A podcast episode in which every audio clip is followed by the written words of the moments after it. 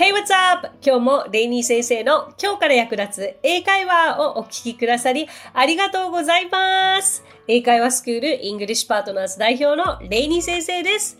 今日のテーマは it が主語の英語表現です。天気や時間、距離などを表現するときは it を主語にして表現しないといけません。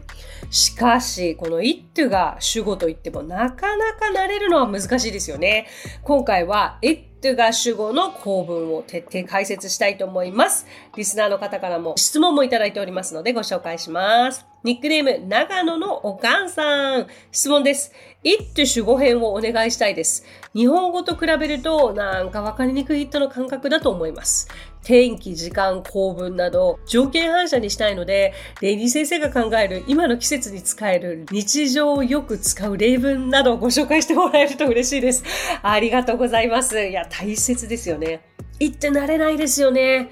わかるわかる。なんか主語を it にしていいものだろうかって悩むお気持ちすっごくよくわかるんですけれど、そう、こればっかりはね、やっぱりどんどん使っていかないと、肌には馴染んでこないというのがまず一つあるんですよね。なんとなく頭ではわかるじゃないですか。なんか一手の特別公文みたいな感じで、その、あ、天気の時とか時間とか、曜日、日付の時は一手を使うんだって頭では分かってくる。だから、いざという時に使えないってことは、やっぱりコンスタントにこう、英語を話す機会を持つしかないってことなのかなとも思うんですけど、まあそもそも一手っていうのは、それという意味 で、まあ、目的語として使われることも多いですけれども、まあ、主語として使われるときは、前に出てきた語句のまあ、代名詞、代名詞として使います。よく、つまり二文あったとして、なんか前に出てきたものを繰り返さないために、二つ目の文章はその代わりに it を使うって習ったことありません？そうそうそう。で、それで言うならば、例えば、I bought a new car. ね、I bought a new car. 私は新しい車を買いました。で、まあ、この車のことを言いたいと。It was supposed to come this December, but it came early. はい。これ実際うちの話なんですけど、我が家の話なんですけれども。まあだから、I bought a new car に対して、the car was supposed to come とすることもできるけど、同じことを繰り返さないから、it was supposed to come it にしました。まあ、これ何の話かっていうと、なんか今半導体こう作るのすごく遅れてるということで、例えば車をとかゲーム機器とか買ってもすごくその在庫が切れてるっていうことがね、コロナ禍であったわけですよね。で、うちはちょっと車を買い替えるのを去年の2022 May 2022年の5月に車を買って納車が2023年のまあ大体12月と言われていたんですけれど、という話をしてただけです。だけど6月に来ました。早かったです。はい。Anyway、ちょっと実生活のね、あの、例文出した方が分かりやすいかなと思いまして、そういう風にさせてもらいました。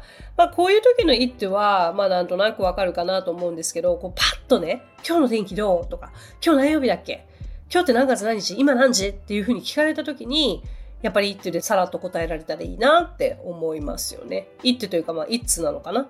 じゃあ、まず、今日のこの収録の状態に合わせていろいろお伝えしていって、皆さんにも同じ質問をしたいと思います。まずは天気からいきましょう。What's the weather like today? It's sunny today. 皆さんはどうですか ?What's the weather like today? はい、そこで、ね、今日聞いてる日の天気を答えてください。It's sunny なのか、It's cloudy なのか、It's rainy なのか、いろいろあると思います。で、よく Today is sunny っていう言い方も聞いたことあるかと思うんですけど、どちらかというともうこれは It's で始めるっていうふうにも思ってください。そう。で、これ難しい。とっさに出てこない。当然だと思います。慣れなくて当然。だけど、もうそう答えていくしかないっていうね。なんでこうなのじゃなくても、こういうもんなんだっていうもの英語の中にもありますから。そう。それの一つだと思ってください。はい。じゃあ、what day is it today? 今日は何曜日ですか ?It's Tuesday. はい。じゃあ皆さんはいかがですか ?What day is it today? はい。ご自身の今日聞いている曜日で答えてください。じゃあ次、日付聞きますよ。What's the date today? It's December 19th. 皆さんはいかがですか ?What's the date today? はい。じゃあ次、時間聞いていきましょう。What time is it now? Uh, it's 2.30 p.m. How about you? 皆さんは What time is it now? うん。なんかまあこうやってね、一手で合わせて答えてくっていう風になったら答えやすいですよね。これってでもまさに問題集を同じ科を解いてると同じ感覚なんですよ。だからその時は、あ、一手わかるわかる、解けてる解けてる、言えてる言えてるって気になるけれど、これがごちゃ混ぜになるのが会話だから、気をつけてくださいね。で、えっ、ー、と、あとは距離かな。距離も使えますよね。距離の場合だったら、例えば、ここから5分離れたところって言いたければ、It's about five minutes away. It's about five minutes away. とか、ここから遠いようだと It's far from here. ここから近いようは It's close from here. ですね。まあなんかここまでの感覚で主語がわからなければいいってなのかなっていう感覚もありっちゃありだと思いますけどね。それでごめんなさい。全然違ったごめんなさいね。あとは、二駅先だよと言いたければ、it's two stations away のようにも言えます。これはもう道案内の時にもってこいでしょうね。まあ、ここら辺までが多分、中野のお母さんのご質問に対してのお答えになるかなとも思うんですけど、いかがでしたか？まあ、パッと聞いて、パッと答える練習っていうのはすごく参考になったと思うので、ぜひぜひ考えてみてください。で、ちょっとおまけで、なんか、it ってこう、形式主語みたいなのもあるんですよね。まあ、文頭に持ってきて、その後に不定詞とか動名詞とかダット説をつけますみたいな 難しい文法と思いますけど、例えば不定詞っていうのは to プラス動詞の原型のことで何々することっていう意味ですけど、to speak English is difficult 英語を話すことは難しいという例文。これ不定詞ですよね。これをじゃあ it で始めるとどうなるか。It is difficult to speak English. It is difficult to speak English ですね。はい。じゃあ、あとは、なんで私この例文を思い浮かんだかわかんないんですけどあの、次は that 説。うん、that 説で it, that ですね。例えば、it's obvious that she's lying. It's obvious that she's lying. 彼女が嘘をついてることは明白だ。さあ、いかがでしたでしょうか？まあね、きりなくたくさんまだまだありますけれども、この中でも、あ、こういう時にこう使うんだとか、少しなんか一手が分かりやすくなったかなと思っていただけたら嬉しいなと思います。今日お話ししたフレーズや単語はノートというサービスの方で文字起こしをしております。ノートへのリンクは番組詳細欄に記載していますので、こちらもぜひお役立てください。さて、今回も番組へのコメントもいただいています。ご紹介させてください。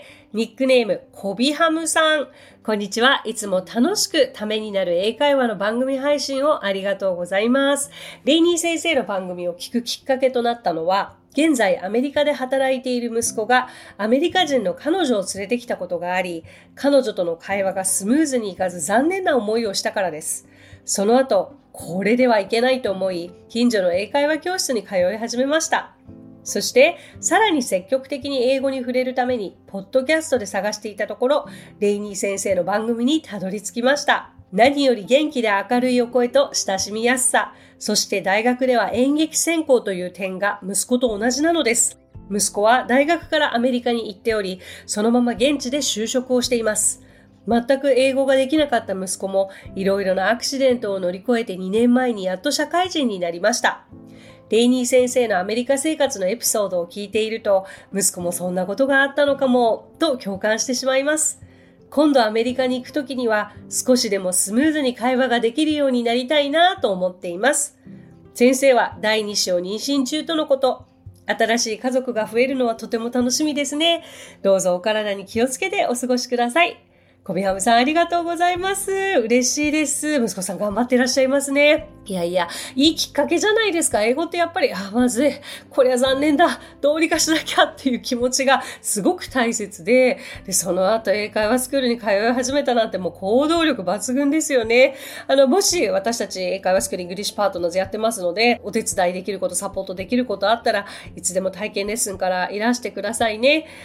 まずこれはきっかけで、あの、すごくいいタイミングで、こういったことが起きたのではないかと思います。具体的に息子さんの彼女さんとこういう話をしたいな、こういうこと聞いてみたいな、こういう声掛けしたいな、こういうお礼したいなと、具体的に何を言いたいかをまず考えてみてください。